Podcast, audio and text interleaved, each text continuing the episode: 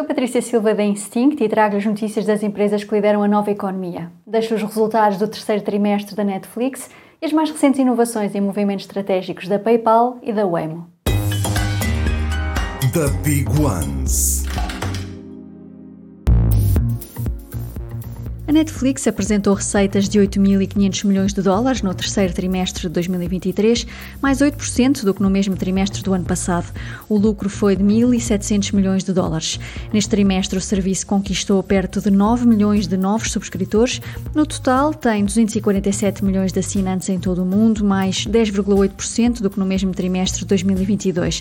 Este crescimento é consequência do fim da partilha de contas e de um aumento de quase 70% nas subscrições do novo plano com publicidade, já está disponível em alguns países. As ações subiram mais de 12% após a apresentação de resultados. Após lançar a própria moeda virtual, a PayPal registrou agora uma patente para a criação de um marketplace de NFTs. Ainda pendente, o pedido descreve um sistema em que os utilizadores podem comprar e vender ativos digitais que podem incluir imagens, vídeos, música, bilhetes para eventos e arte. A Waymo expandiu o serviço de táxis autoguiados Waymo One em São Francisco, nos Estados Unidos.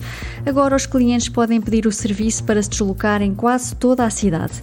Para já, o Waymo One ainda só está disponível para quem entrou na lista de espera para ser um dos primeiros a experimentar o serviço.